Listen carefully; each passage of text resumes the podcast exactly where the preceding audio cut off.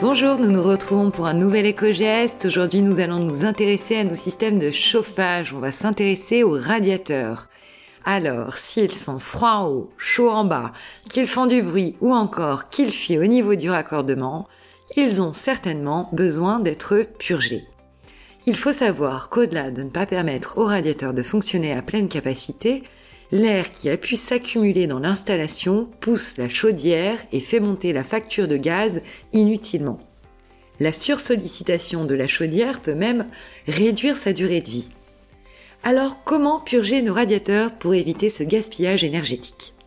Bien sûr, on pourra faire appel à un professionnel si on préfère, mais on peut également très bien le faire nous-mêmes. Voici quelques étapes à respecter. Premièrement, il faudra couper l'alimentation d'eau au niveau de la chaudière, pour ne pas avoir de l'eau sous pression. Il faudra fermer les vannes thermostatiques des radiateurs et penser à prévoir un récipient pour recueillir l'eau qui pourrait s'échapper quand on laissera filer l'air. On commencera par purger le radiateur situé au point le plus bas de l'habitation.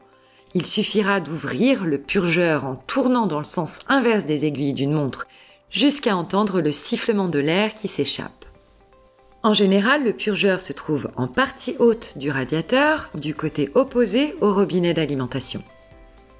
Sur certains modèles plus anciens, une clé spéciale peut être nécessaire pour dévisser.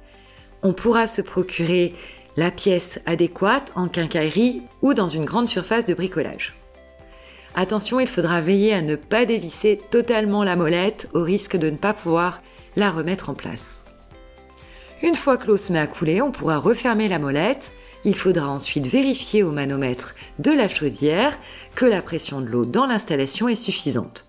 Dans le cas contraire, il suffira de rajouter de l'eau, de préférence avec la chaudière froide.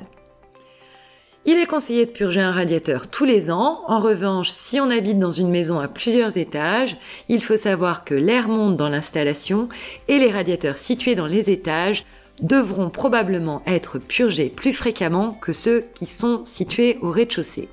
En purgeant nos radiateurs, on préserve leur capacité de chauffe, on évite le gaspillage énergétique et on prolonge la durée de vie de notre chaudière.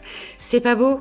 Alors voilà, on y pense. Si les radiateurs font des bruits bizarres, si il y a une fuite au niveau du raccordement, ou s'ils sont froids en haut et chauds en bas, on pense aller purger. On vous souhaite une excellente journée et on vous retrouve demain pour un nouvel éco-geste.